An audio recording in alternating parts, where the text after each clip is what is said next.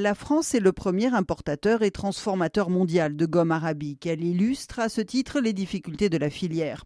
Dans l'Hexagone, la gomme arrive par le port du Havre et c'est donc en Normandie, logiquement, que sont basés les deux principaux importateurs, Nexira et Allan et Robert.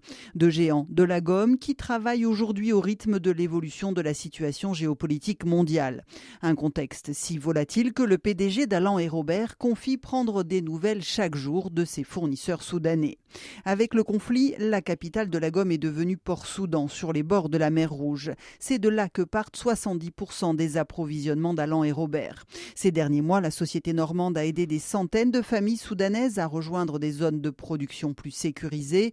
L'entreprise est aussi devenue par la force un bailleur. En d'autres mots, elle fait un peu office de banque et a déjà avancé des millions d'euros pour préfinancer ses achats.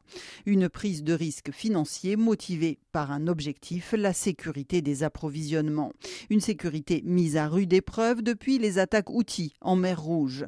Pour les importateurs très dépendants du Soudan, les perturbations logistiques qui en découlent sont un nouveau coup dur.